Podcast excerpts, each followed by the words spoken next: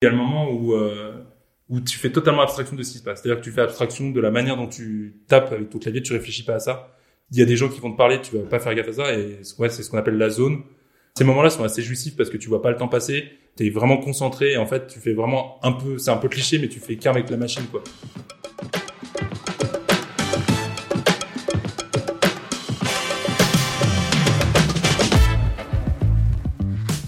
Bonjour et bienvenue à tous dans un nouvel épisode d'Occupation. Suite de notre balade nantaise aujourd'hui avec un détour plein de bruit de clavier, on est parti à la rencontre de Loïc. Son job c'est développeur web.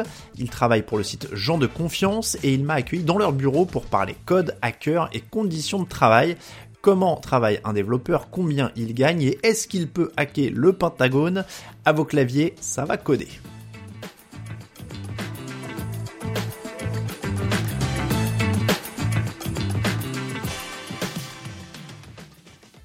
On va commencer très simple. Comment tu expliques ton métier à tes parents et à tous ceux qui n'ont aucune idée de ce que c'est qu'un développeur? Je dis simplement que je fabrique des sites internet. Donc j'écris le code. Le site internet derrière, c'est plein de code. Et donc moi, j'écris le code. Donc c'est quoi du code? Du code, c'est du texte qui est interprétable par des machines, d'autres ordinateurs, et qui vont euh, donner des instructions à ces machines-là sur qu'est-ce qu'il faut afficher. Donc concrètement, ce ne sont pas que des 0 et des 1 par exemple. Non, on n'écrit pas. Alors, c'est pas, pas Matrix. Moi, j'écris pas des 0 et des 1. Par contre, derrière, c'est interprété par des machines qui vont décoder ce que j'écris pour en faire des 0 et des 1. Qui derrière eux-mêmes vont donner des instructions pour afficher après bah, quasiment un site internet. Euh, techniquement, c'est une image. Mais dans ce code-là, il y a des mots en fait qui sont alors pas français, souvent anglais, mais en fait tu écris quasiment des fois. Des fois, ça va être des mots clés. Il y avait des mots genre if, ou for ou while. Euh, la plupart et aussi il y a beaucoup de choses, c'est des variables qu'on écrit nous. Euh, et donc là, ouais, il y a beaucoup de mots et la sémantique est super importante parce que un code avec des variables qui sont bien nommées être un code qui est beaucoup plus facile à reprendre plus tard. Alors que quand les variables sont mal nommées, à un moment donné, tu vas arriver sur le code, tu devras changer quelque chose parce qu'il y a un bug ou parce que tu veux rajouter une fonctionnalité. Et là, tu vas rien comprendre. Donc ouais, il y a beaucoup de mots anglais dans le, dans le code. Déjà, ça s'éclaircit quand tu dis ça. If, c'est si, while, c'est pendant. Et donc, en fait, tu donnes des instructions qui peuvent être très claires au final quand on les lit. Oui. La, la complexité, elle est jamais euh, dans le code en soi. Euh, vraiment, la, la, la base de, du code et de comprendre la, la, base du langage, ça prend jamais trop longtemps à apprendre. Ce qui la complexité, c'est comment bien les utiliser et comment t'articules après des grosses, des gros blocs de code ensemble. Donc tu donnes des instructions avec ces langages que tu apprends. J'allais te demander si c'est comme apprendre une langue étrangère, mais comme il y a de l'anglais dedans d'ailleurs, ça ressemble un peu à ça.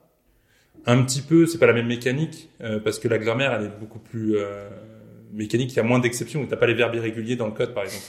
Mais, euh, Donc c'est plus simple de coder que d'apprendre le français ou l'allemand Je pense que c'est différent, ça fait pas appel du tout aux mêmes capacités intellectuelles en fait, mais mais il y a quand même une notion, ouais, à un moment donné, après d'être à l'aise il y a, y a t'as quand même ce sentiment d'être, euh, de parler couramment, enfin comme de, de coder couramment. C'est-à-dire qu'à un moment donné, tu vas être, euh, tu vas écrire du code. Et au début, tu vas un peu réfléchir à comment faire un truc que tu veux, euh, quelque chose que tu veux faire. Et puis au bout, d'un certain temps, avec de l'expérience, tu vas plus avoir besoin de réfléchir. Tu sais exactement qu'il faut le faire comme ça. Tu, tu parles de langage. Ouais. Tu t'es toi spécialisé dans, dans un langage en particulier? Ouais, en fait, moi je me spécialise pas dans un langage, je me spécialise dans un domaine. Mmh. Et bah, de fait, après, dans ce domaine-là, il y a un certain nombre de langages qu'il faut comprendre. Et, euh, et donc, j'apprends cela pour que dans mon domaine, je puisse être efficace.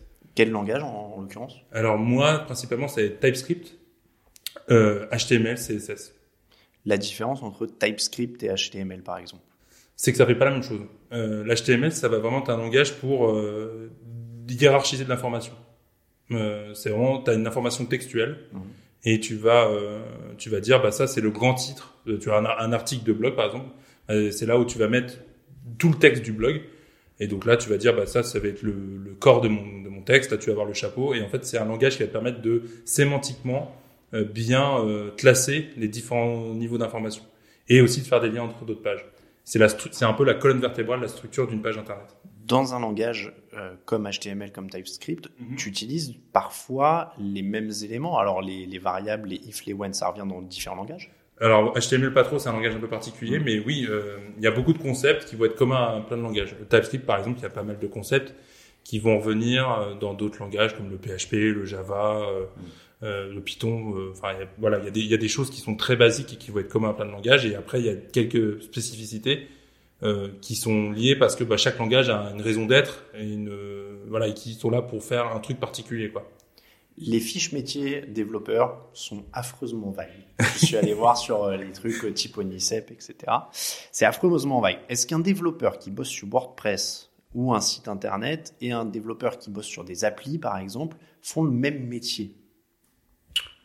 Alors oui et non. C'est-à-dire que euh, un, bon développeur va être, devrait être capable, avec un temps d'adaptation, de passer de l'un à l'autre. Après, ce qui est important, c'est de se poser la question de, du, du, produit qui est derrière. Quelqu'un qui fait du WordPress, il fait un site web.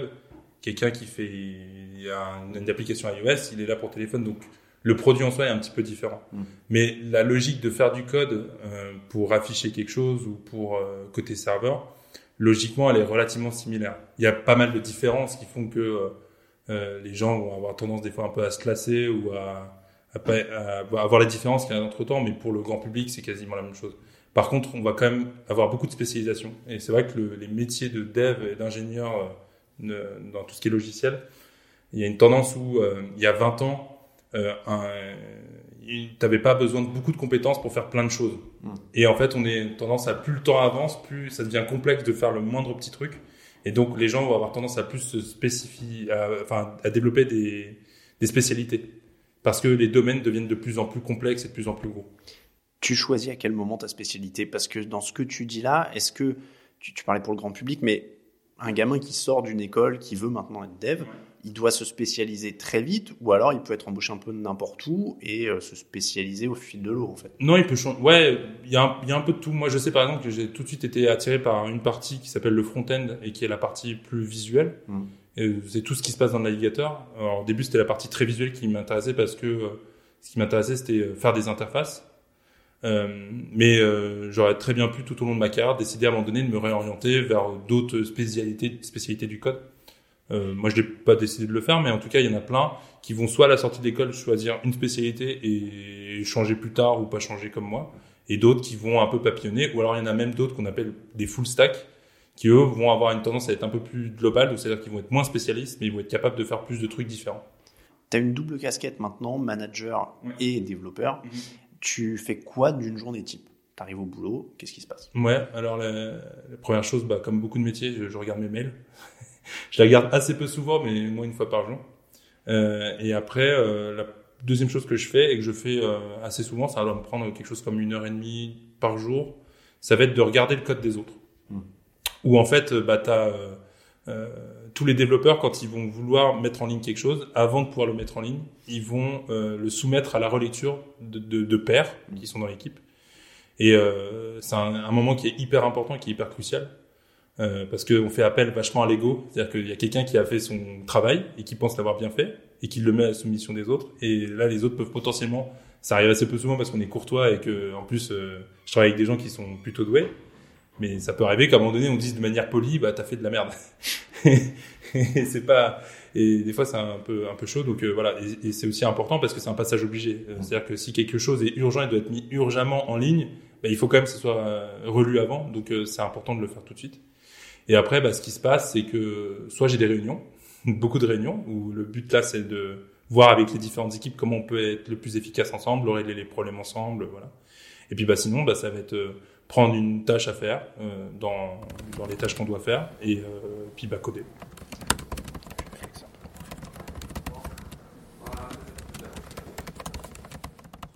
C'est du code qui a été fait par d'autres développeurs?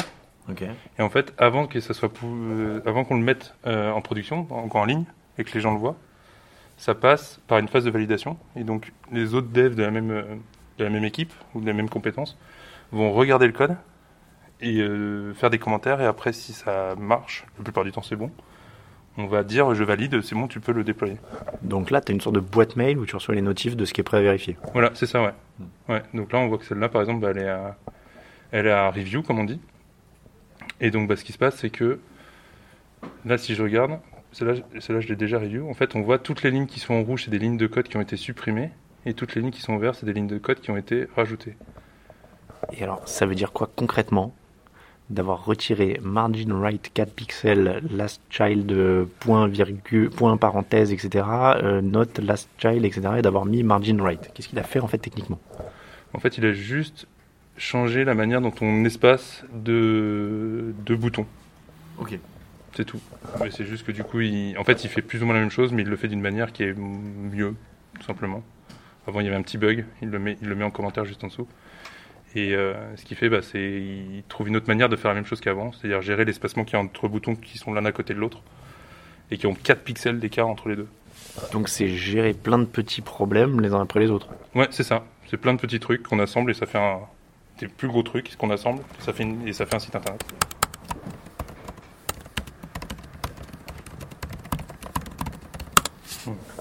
Un site web sur lequel tu bosses, Ouais. pour le grand public, il est en ligne, il est là. Ouais. Qu'est-ce qui fait qu'il a besoin de dev au quotidien en fait? C'est aussi ça la question, c'est pourquoi tous les jours vous travaillez sur un site quand, bah, vu de l'extérieur, on se dit bah ils ont créé leur site, ils l'ont mis en ligne, bon, ça pourrait être fini quoi. Bah, parce qu'il y a toujours plein de choses à faire. Euh, la première, c'est qu'il y a toujours des bugs. Euh, un site qui n'a pas de bugs n'existe pas. C'est impossible. C'est devenu tellement complexe, et il y a tellement de cas d'usage et des fois, bah, juste euh, un cas d'usage très euh, spécifique, ce qu'on appelle un edge case généralement. Donc euh, quelqu'un qui habite à tel endroit de la France et qui a fait tel parcours utilisateur et qui a fait cet enchaînement de pages qui fait que là ça bug. Bah déjà ça c'est le premier truc qu'on répare, c'est des bugs. Euh, c'est pas notre, c'est pas 100% de notre quotidien, mais c'est quand même maintenir ce qui existe déjà, c'est important. Puis bah il y a toujours des nouvelles fonctionnalités à rajouter.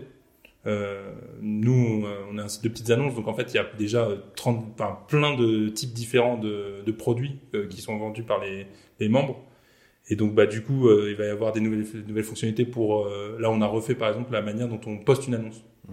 Parce que bah on s'est rendu compte que la manière dont on faisait avant était pas très bonne euh, d'un point de vue euh, l'expérience utilisateur était pas bonne. Le code était pas bon et donc on pouvait pas faire évoluer. Et donc on a tout repris on a tout refait à zéro et en fait bah soit on refait des trucs qui existent déjà mais qui sont un peu euh, dépassés euh, soit pour les utilisateurs soit pour la technique soit bah il y a des nouvelles fonctionnalités qu'on veut rajouter parce que bah il y a des gens qui sont euh, au management et qui veulent euh, bah, je sais pas, euh, trouver une autre manière de faire de l'argent ou proposer un nouveau produit. Et donc, du coup, bah, on, on implémente, on implémente les trucs. Ça veut dire que votre quotidien c'est bug plus développement futur dans l'ombre en fait. Ouais, généralement, euh, on divise ça en run et build. Donc, ce qu'on appelle le run, ça va être euh, la maintenance de ce qui existe déjà. Donc, soit des bugs, soit des toutes petites améliorations sur des choses qui existent déjà. Et le build, ça va être euh, bah, des nouveaux projets. Là, par exemple, oui, c'est des choses qui sont un peu plus euh, cachées des gens et qu'on va à un moment donné, on va sortir et ça, sera prêt. Et des fois, c'est même plus compliqué que ça, c'est que des fois, il y a une partie des gens qui le voient, une autre partie qui le voit pas. Et après, on va tester qu'est-ce qui performe le mieux entre la nouvelle version et l'ancienne et on va pouvoir faire des ajustements. Sur un plan plus personnel, est-ce qu'on peut s'amuser en faisant du code? Oui, ouais, vraiment. Euh, Il y a, alors il y a toujours des trucs chiants, euh, évidemment. Euh, des fois, tu vas devoir changer du code sur des vieilles bases de code qui datent d'il y a 3-4 ans et qui sont plus du tout à jour et c'est pénible parce que tu comprends pas. Enfin, t'as un gros travail de, de recherche et c'est compliqué. Mais un des trucs qui est marrant, déjà, le debug peut être rigolo, débugger quelque chose, parce que des fois, c'est un peu comme une enquête. C'est-à-dire que tu vas avoir, euh, euh, on a beaucoup d'outils automatiques qui vont détecter les bugs pour nous, et c'est même pas les membres qui vont nous dire que là il y a un bug. Euh, mais euh, on va on va avoir donc un, quelque chose qui va nous dire bah là il y a eu un bug, on a un certain nombre d'informations, c'est comme des indices. Puis là on va commencer à analyser les indices, se balader dans le code, essayer de comprendre. Donc il y a un petit jeu de pistes qui peut être sympa, qui est assez ludique. Et puis euh, d'une manière générale, il y a quelque chose qui est assez satisfaisant, c'est quand euh, quand t'écris du code, t'écris jamais tout un projet d'un coup, et tu vas plutôt écrire des petits rouages petit à petit. Mais par contre, quand à la fin d'un dev, tu te retrouves à voir que tous les rouages s'embriquent les uns dans les autres et que la mécanique elle tourne et qu'elle est agréable, c'est assez euh, c'est assez jouissif. Est-ce qu'il y a du code caché dans tous les sites? Mais quand je dis caché, c'est avec des blagues de développeurs, des trucs comme ça. Euh, Je sais pas si dans tous les sites, moi j'ai déjà eu des anecdotes où euh, bah, dans un précédent taf, je bossais dans une agence. Donc en fait, on bossait pas directement pour les gens qui utilisaient le site, mais des gens qui faisaient la commande pour nous. Et euh, il y a déjà eu des devs qui insultaient dans les commentaires, donc on n'est pas censé le voir, mais c'est écrit dans le code, qui insultaient le client. Ah oui. Sauf qu'à un moment donné, bah, le commentaire était plus un commentaire, donc ça se voyait. Mais parce qu'il y a des blagues de développeurs, tu vois, comment vous vous amusez au quotidien sur, euh, sur ça? Je sais pas, je prends un exemple. Chez les journalistes, des fois, on va s'amuser à donner des défis de caler un mot dans un flash ou dans un truc ou dans un reportage.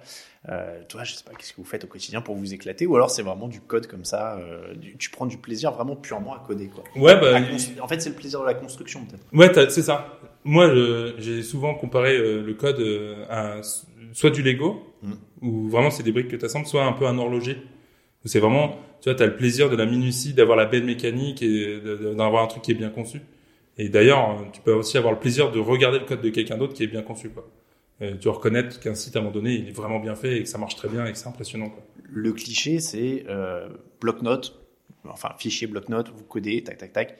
En vrai, quand tu codes un site très important, mhm. euh, tu crées des formules de zéro ou tu appliques des formules ou tu reprends des codes qui existent déjà. Comment ça se compose en fait un site? Tu, tu, commences rarement de zéro, euh, sauf si c'est des challenges que tu veux te donner, mais dans un cadre professionnel, euh, t'as pas le temps. Euh, généralement, tu vas utiliser beaucoup de code qui a déjà été fait par d'autres personnes.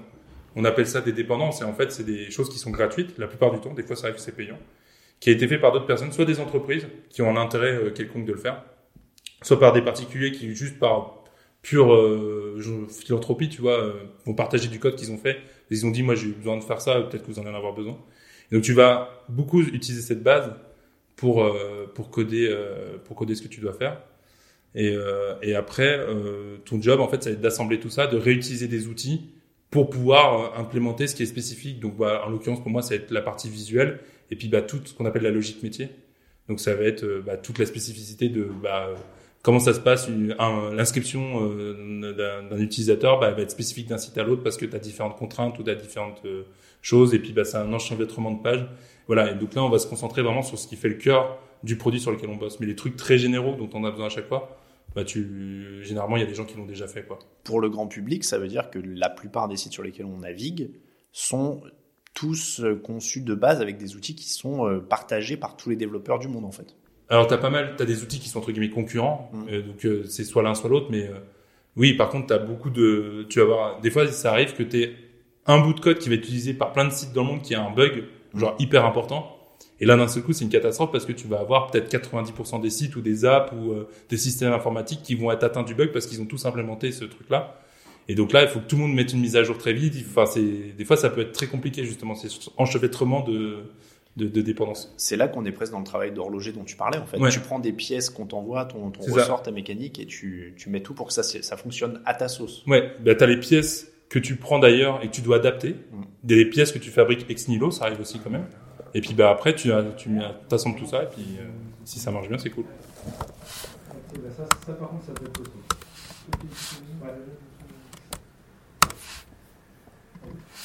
Si, parce que quand tu es en page, pas quand tu es dans l'art, quand tu es en page de fond, et après, ce qui se passe, c'est quand on dev, en fait, on peut pas bosser sur la même base de code tous ensemble parce qu'on fait plein de changements en même temps et ce serait impossible à gérer.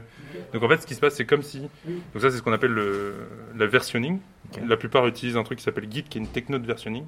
Et en fait, ce qu'on fait, c'est que on a une version du code sur laquelle on va comme faire, comment vulgariser ça on va cloner une version pour mmh. avoir notre propre version, on va faire nos changements, mmh. et après on va proposer que les changements qu'on fasse, on les raccorde euh, au truc principal. En fait, c'est un peu comme si tu avais deux garagistes qui devaient bosser sur une voiture. Et au lieu de bosser tous les deux sur la voiture, ils vont cloner la voiture, ils vont chacun changer le truc. Donc, tu en as un qui va bosser sur le moteur, l'autre qui va bosser sur le pare-choc. Mhm. Et puis, au moment où on veut remettre la voiture euh, dans le plomb, ils vont refusionner la voiture avec chacun leurs changements qui seront tous pris en compte. Quoi. Mais du coup, ça va permettre à tout le monde de ne pas se marcher sur les pieds. Et donc, on pourrait potentiellement être euh, des centaines et des centaines à bosser en même temps. Euh, on, ne bosse pas, on, ne se marche pas sur les pieds, on s'ennuie pas. Quoi. Et donc, tu touches à la version en ligne que quand tout est validé Ouais, en fait, tu n'écris jamais le code de ce qui est en ligne. En fait, ce qui se passe, c'est que tu écris ton, ta version du code, hmm. tu demandes l'approbation de tes pairs. Une fois que, une fois que c'est bon et tout le monde est OK, tu vas fusionner ta version du code avec celle qui est en ligne, et après tu déploies le code qui est en ligne en prod. obligé d'avoir une extension sur iOS. Et là, normalement. ça, ça peut être très compliqué. Ça, je l'ai pas vu, moi, Il y a des moments où tu es dans une sorte de zone, genre tes, tes mains vont vite sur le clavier, ouais. Euh, tu, tu, codes comme ça, comme ça vient. Ça arrive, ça arrive hyper souvent. Euh, enfin, pas tant. Oui, ça, ça arrive. Enfin, ça arrive à tout le monde où il y a le moment où euh, où tu fais totalement abstraction de ce qui se passe. C'est-à-dire que tu fais abstraction de la manière dont tu tapes avec ton clavier, tu réfléchis pas à ça. Il y a des gens qui vont te parler, tu vas pas faire gaffe à ça. Et ouais, c'est ce qu'on appelle la zone. Euh, et c'est ce moment-là, ces moments-là sont assez jouissifs parce que tu vois pas le temps passer. Euh, tu es vraiment concentré. Et en fait, tu fais vraiment un peu, c'est un peu cliché, mais tu fais qu'avec la machine, quoi. Mm. Et, euh, et c'est c'est c'est un plaisir très particulier qui est assez difficile à décrire, mais qui est assez unique. Où c'est des moments où à la fin d'une journée, tu es peut-être exténué, mais par contre, tu as hyper bien bossé, tu sais, et, et généralement, c'est le meilleur moment, quoi. Parce qu'en plus, c'est en parlant un autre langage. Ouais.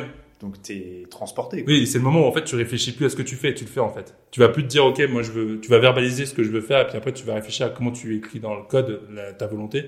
En fait, c'est ces moments-là de zone où t'es, euh, bah tu, tu fais qu'un avec le truc et tu, tu sais déjà ce que tu vas faire et tu réfléchis déjà comme tu dois écrire le code et t'as pas besoin de, bah voilà quoi, t'es es en symbiose.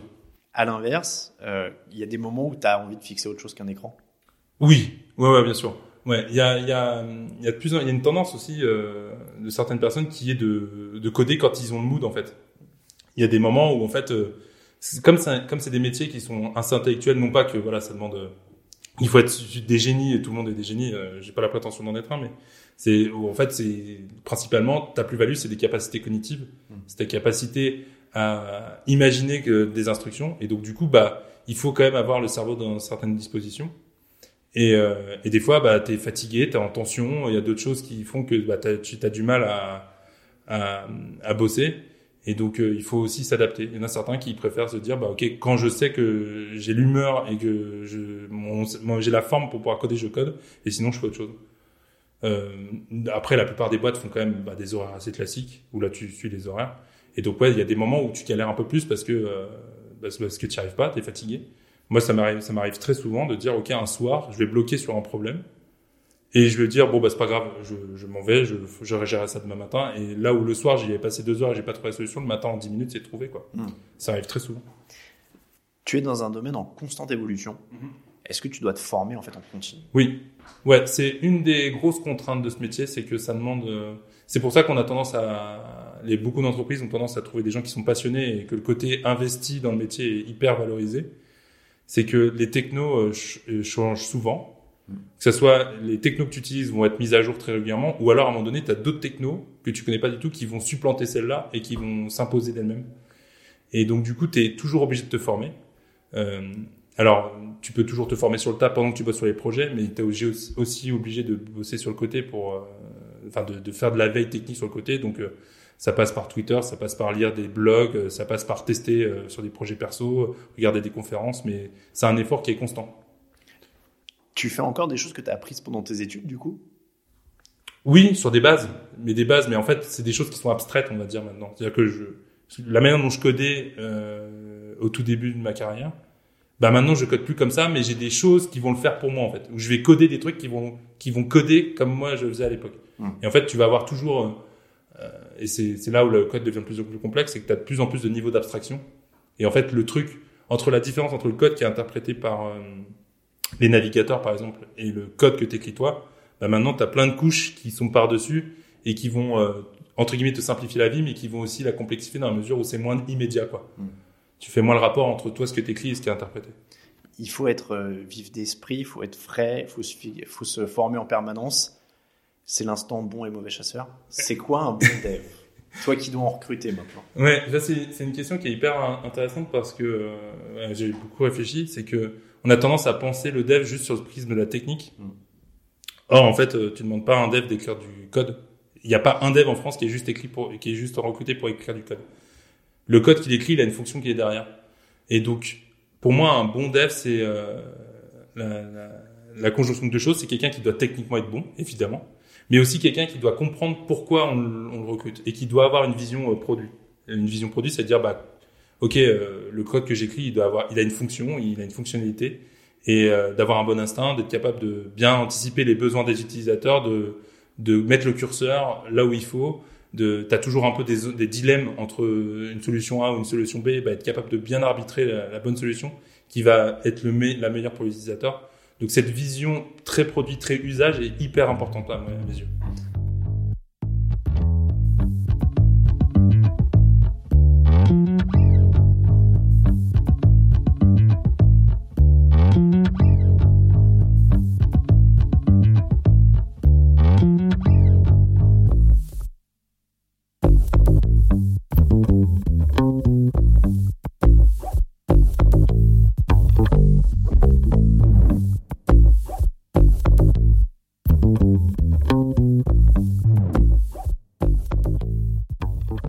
Soyons un peu plus légers, Loïc. tu as un métier un peu flou techniquement, pour on essaye de l'éclaircir, mais il génère un imaginaire très très vaste. C'est peut-être une facilité justement parce qu'il est peut-être pas très accessible mhm. techniquement. On préfère se, se, concentrer sur les clichés. Je vais te soumettre quelques clichés de développeurs que j'ai notamment trouvé d'ailleurs sur Internet et sur euh, des, des sites de top, etc. qu'on. Je crois que c'était Topito, mais je suis même pas sûr. Euh, clichés de développeurs et tu me dis si c'est vrai ou pas. Les devs sont tous des geeks asociaux qui aiment les jeux vidéo, Star Wars, Camelot et le Seigneur des Anneaux. Presque.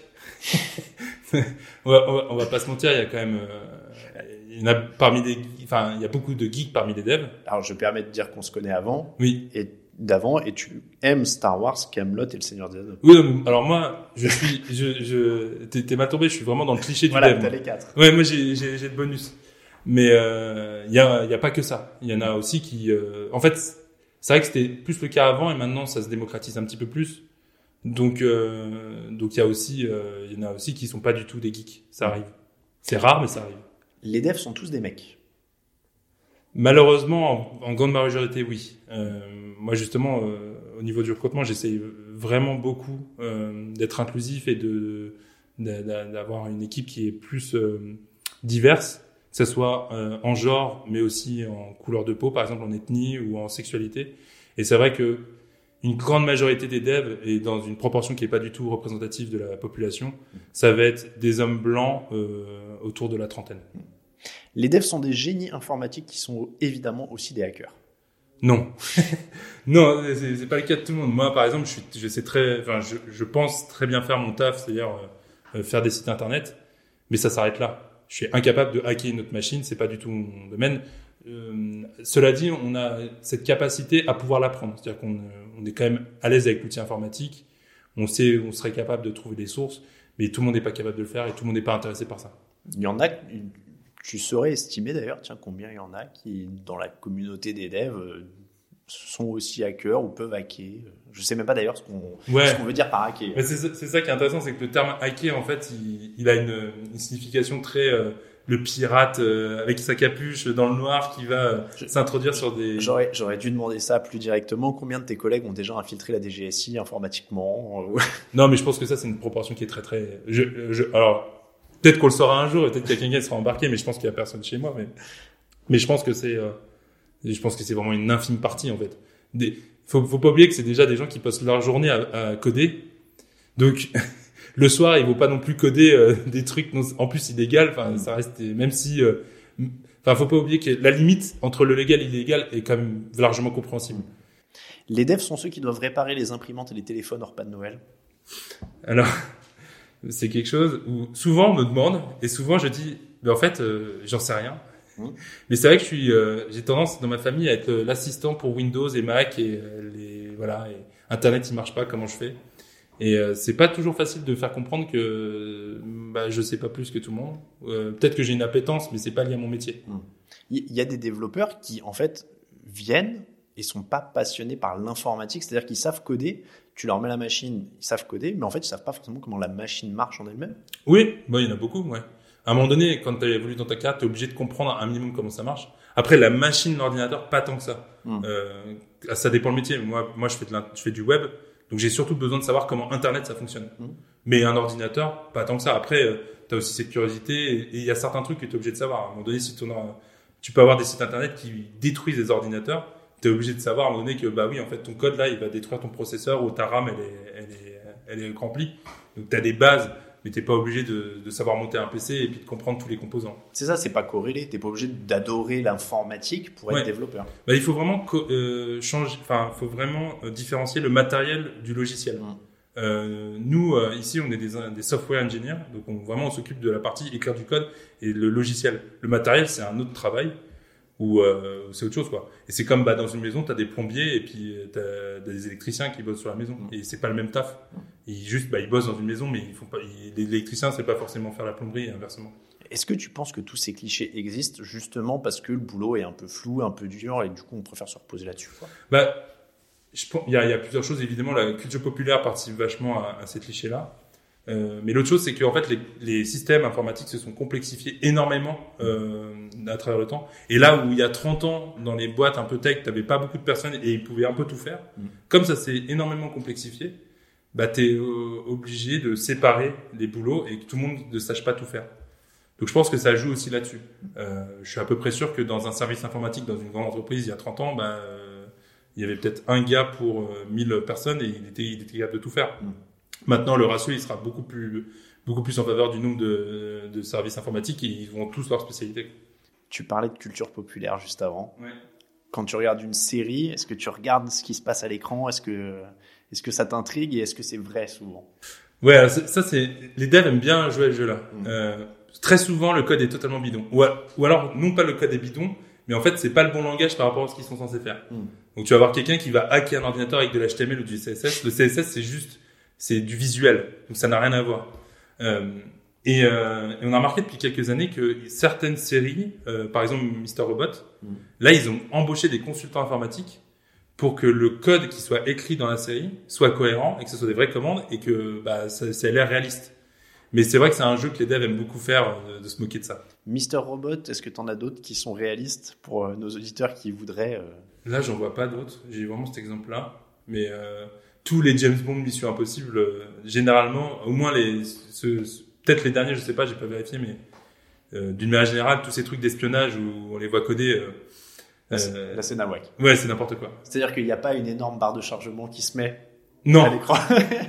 non, non. Généralement, il peut y avoir des chargements, mais généralement aussi leurs interfaces ou les codes sont très très jolies par rapport à ce qu'on utilise nous. Pour avoir vu, en effet, tu as un écran noir avec du code en blanc dessus. Oui. Donc il y a rarement une jolie barre avec marqué euh, missile loading non. 90%. Non, bah, la, le chose, le chose qu'on a beaucoup, c'est de la colorisation syntaxique, c'est-à-dire que des mots vont être mis d'une couleur ou d'une autre. En fait, ça nous permet de différencier un petit peu le, bah, le code Mm. euh, entre ce qu'on a écrit et ce qui est de l'ordre du, du langage ou enfin voilà quoi. Mais ça s'arrête à là quoi. On n'a pas un truc tout l'écran qui est très beau euh, avec euh, attention danger. Voilà, non, on n'a pas ça. avec des alertes, Non. avec euh, la Terre va exploser dans 3, 2, 1, des décomptes et tout ça. Il n'y a pas. C'est dommage, c'est un mythe qui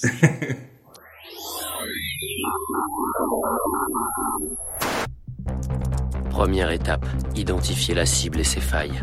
Il y a toujours des failles. J'ai appris ça très tôt. Mon premier piratage, c'était la bibliothèque du coin.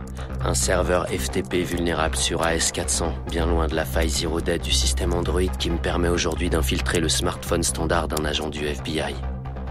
La bibliothèque était un test pour voir si je pouvais entrer dans le système. Depuis, je vise plus haut. Par exemple, deuxième étape, créer un malware et préparer une attaque. Du bout de mes doigts, j'emballe le Zero Day dans du code comme un cadeau de Noël et j'en fais un exploit, l'expression préprogrammée de ma volonté. Ces conneries, c'est ma cam.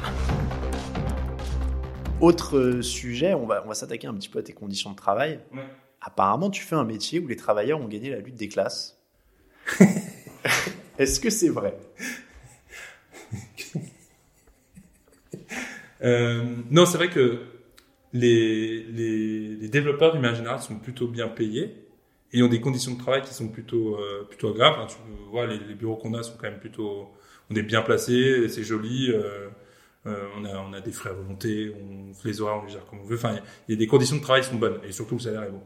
Et en fait, euh, c'est pas forcément qu'on a eu des luttes sociales et des grosses grèves. C'est pas trop la culture du dev ça. C'est juste que euh, bah, il y a de plus en plus de boîtes qui ont besoin de développeurs et il y a plus de demandes d'em- de- d'offres d'emploi que de demandes.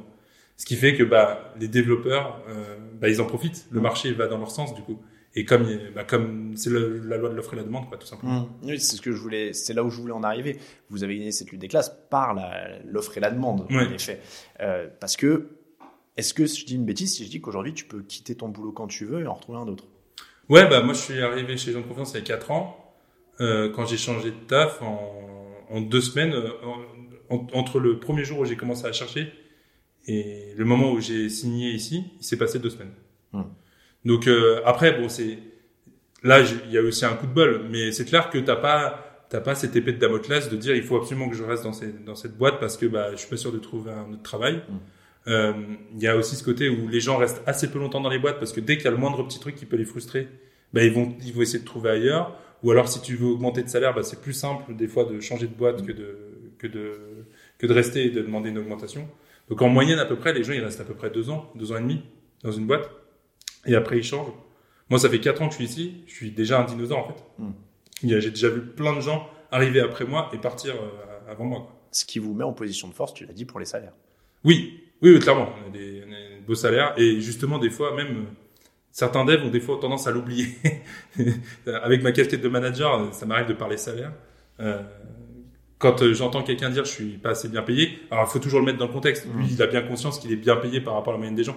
Mais le je suis pas assez bien payé pour un dev, c'est pas le même que je suis pas assez bien payé pour euh, n'importe quel euh, pour un métier euh, normal entre grosses guillemets. On tourne autour du pot. Ça gagne combien un dev en moyenne? À la moyenne, c'est super dur à dire, mais euh, euh, on va dire que euh, on est entre les, allez, les, les plus bas, plus bas, plus bas vont être autour des 30 000 euros bruts annuels. Euh, je ne saurais pas te faire le calcul euh, comme ça. On, va parler surtout brut annuel. Mais Bon, bah, on, on- a l'idée, déjà 30 000, annu- 30 000 bruts annuels. si je peux calculer. sinon. Non, non, mais vas-y, vas-y. Et euh, les des devs seniors, donc qui ont plus d'expérience, ça va être euh, euh, 50, 60, 70, 80. Après, euh, là, tu vas rentrer dans des dans des échelles où tu as aussi des gens qui ont des statures nationales voire internationales. Il y a des Mhm. rockstars hyper connus dans le monde du dev, et t'en as qui vont gagner jusqu'à 300, 400 000 dollars quoi. Il y a des rockstars dans le monde. Ouais, il y a des, il y a des. Quand je dis rockstar, c'est des gens qui ont une, une célébrité mondiale. Il y a des gens euh, qui, dans leur domaine, sont tellement forts et tellement influents euh, qui, voilà, qui sont connus par tout le monde. quoi. Je prends une image euh, peut-être un peu bête, mais il y a un Kylian Mbappé devs, par exemple, que des grosses boîtes peuvent s'arracher? Ça arrive, ouais. Il y a déjà, il y a, il y a des fois des gros transferts. Ouais. Il y a pas longtemps, il y a eu un gros transfert avec euh, un, un gars qui bossait chez le New York Times Mhm. Et qui était extrêmement connu et qui s'est fait recruter par une autre boîte qui est un peu moins connue, qui est moins parlante que New York Times, mais une grosse boîte tech. Mhm. Et euh, ouais, ça a été annoncé un peu comme un transfert de foot, c'est-à-dire communiqué de presse, euh, euh, des plusieurs tweets, réactions de, de centaines de milliers de devs à travers le monde, et, et avec des, avec des beaux salaires. Qu'est- Qu'est-ce qu'il a de différent, ce mec-là? Bah, il est très fort déjà. C'est des gens qui généralement ont créé des choses. Mm. Ils ont créé un outil ou un langage et qui voilà sont connus pour ça et qui sont un peu euh, top de la pointe de la technologie. Tu as parlé du New York Times, euh, on est chez gens de confiance. Ouais. Qui emploie les devs aujourd'hui? C'est aussi, euh, ça me semble très large. Ouais, aujourd'hui, euh, bah, dès que tu as une présence sur Internet ou sur une app, tu as besoin de, de dev. Alors des fois, tu vas utiliser des annonces, des, des agences qui vont le faire pour toi. Ça, c'est si t'as pas besoin de, si t'as un besoin ponctuel et pas très souvent. Mm. Mais après, euh, t'es un site de presse, bah, t'as besoin de dev pour euh, ton site. Euh, t'es un, t'es une boutique en ligne, bah, t'as besoin de dev pour faire ta boutique en ligne. Euh, nous, c'est des petites annonces, bah, pour que les gens puissent mettre leurs petites annonces, bah, c'est en ligne. Euh, restaurant, bah, t'as besoin d'un site pour euh, Deliveroo, ils ont Mm. besoin d'un site. Enfin, voilà, en fait, euh, dès que t'as une présence en ligne, à un moment donné, t'as besoin de dev de manière ponctuelle ou de manière permanente, mais euh, un peu tout. Et puis après, ça, c'est tout ce qui est en B2C, donc c'est ce qu'on voit, mais il y a aussi tout ce qui est derrière en B2B, donc, euh, Mm. Donc ça, euh, quasi, enfin, aujourd'hui, euh, il y a des champs d'application où tu as besoin de développeurs et d'ingénieurs qui sont euh, quasi limités, en fait. Tu pourrais bosser dans n'importe quoi. C'est pour ça que c'est exponentiel. Ouais. Tout le monde a de plus en plus besoin de vous parce que tout le monde va sur le net. Bah oui, c'est devenu maintenant plus, de plus en plus d'usage. Bah, il suffit de voir euh, comment tu achètes maintenant, euh, comment tu consommes maintenant via Amazon, alors qu'avant tu consommais dans les magasins. Bah, il faut, là où avant il y avait des gens qui construisaient les magasins, les magasins, bah, maintenant il faut des gens pour faire les plateformes qui te permettent de construire en ligne, enfin de consommer en ligne, quoi. Donc le bon côté de la chose, c'est que vous êtes visiblement pas de- d'être en position de faiblesse. Bah, il y a toujours un espèce de marronnier où il y a l'intelligence artificielle qui viendrait remplacer le, le, le, le- dev et le code. Euh, pour le moment, il n'y a pas de champ d'application très impressionnant. Mhm. Euh, Il y a des exemples très impressionnants où tu vas avoir, euh, tu vas dessiner sur une feuille un site et tu vas avoir euh, une IA qui va prendre une photo, va capturer la photo et être capable d'écrire le code derrière ça. Ou alors, pareil, il y a une différence où tu vas écrire du texte où tu vas dire, bah, je voudrais euh, un site de vente en ligne de chaussettes. Et il va automatiquement, euh, sur la base de ce que tu as écrit, euh, fait ça. Alors cet exemple-là, il est un peu rigolo parce qu'en fait, tu écris du code, c'est juste que le code, c'est du français. C'est plus un langage technique, mais c'est une autre abstraction d'instruction. quoi. Euh, donc il y a, il y a ces exemples-là, mais euh, faut voir dans combien de temps ça arrivera. Pour l'instant, c'est de la belle théorie, quoi. Oui, et puis bah, de toute manière, comme tous les métiers sont amenés à évoluer, Mm. donc euh, à un moment donné, bah, peut-être que notre travail, ça sera de bosser avec des, bosser avec des IA comme ça. Mm. Il y a déjà des outils en fait euh, qui existent, euh, quelque chose qui s'appelle Copilot, où en fait, tu es avec une IA qui va être constamment avec toi pendant que tu écris ton code et il va te suggérer des trucs en plus. Et en fait, il va commencer à reconnaître ce que tu veux faire quand tu vas commencer à coder, il va, il va reconnaître et il va, le, il va te proposer la suite sans que tu aies besoin de le taper. Donc il y a déjà des exemples comme ça. Mm. Mais euh, euh, il n'y a pas encore de grand plan social de développeurs. C'est pas encore le cas.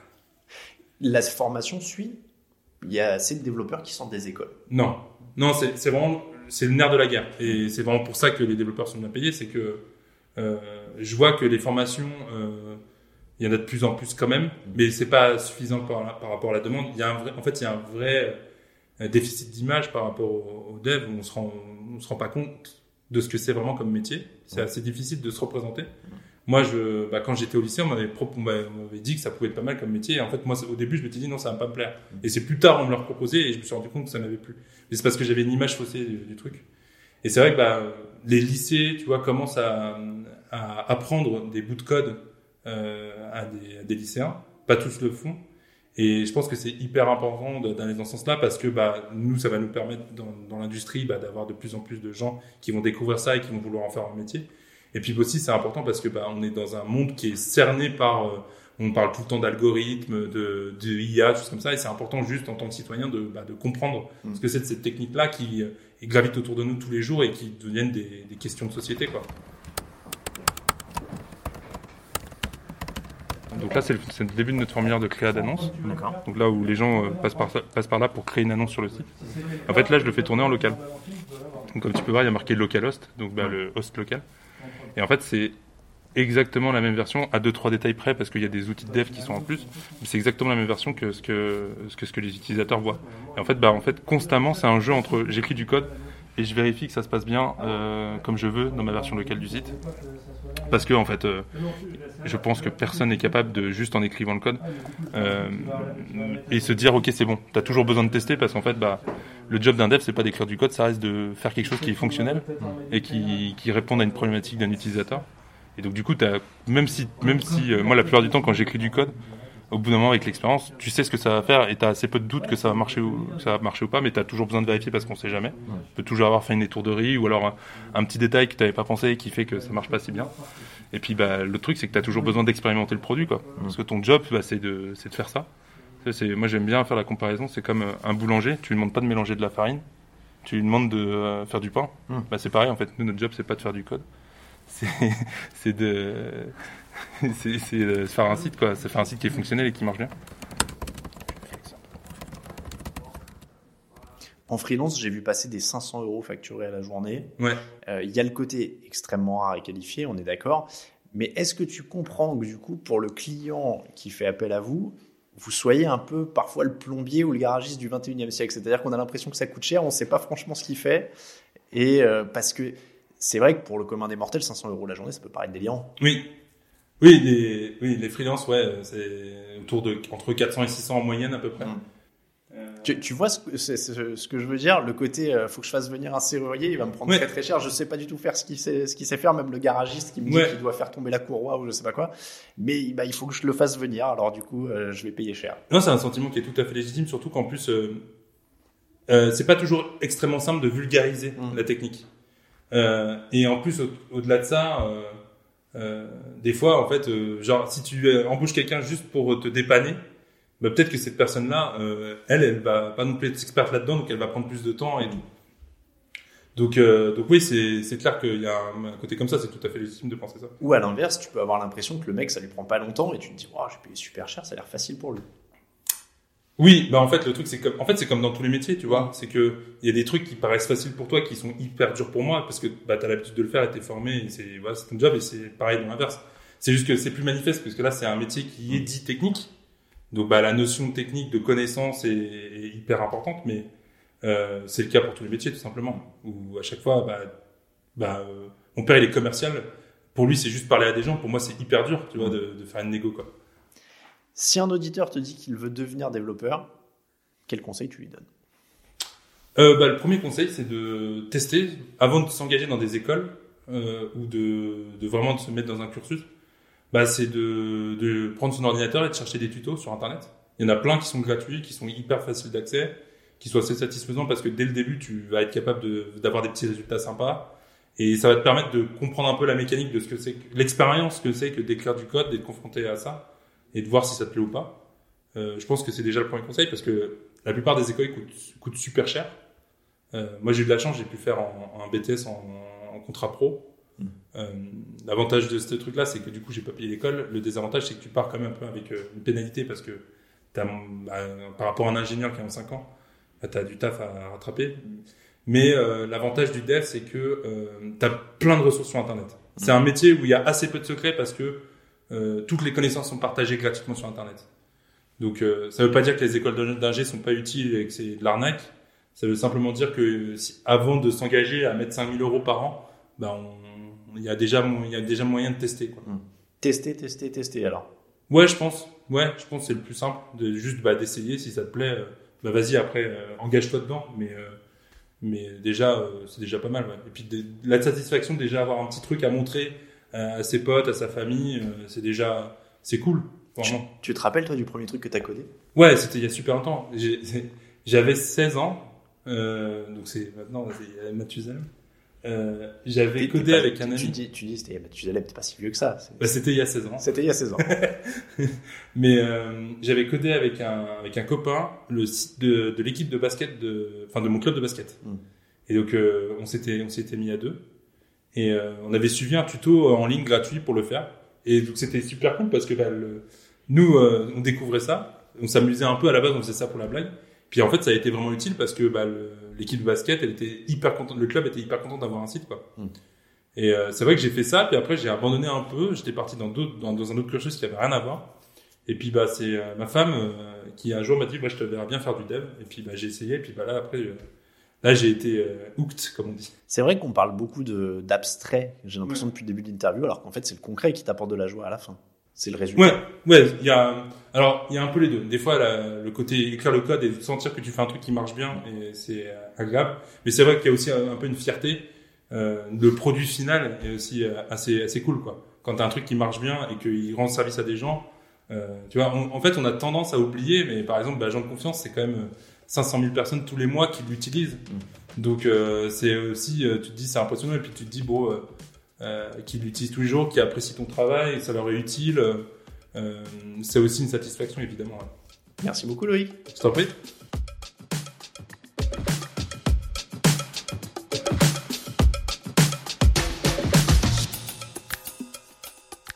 Vous venez d'écouter Occupation, un podcast TDA Média tourné et monté par moi-même, Alain Mattei. Vous nous retrouvez sur tous les réseaux sociaux avec les comptes at Occupation Pod, tout attaché et Occupation au pluriel. Je vous dis à très bientôt pour un nouveau reportage.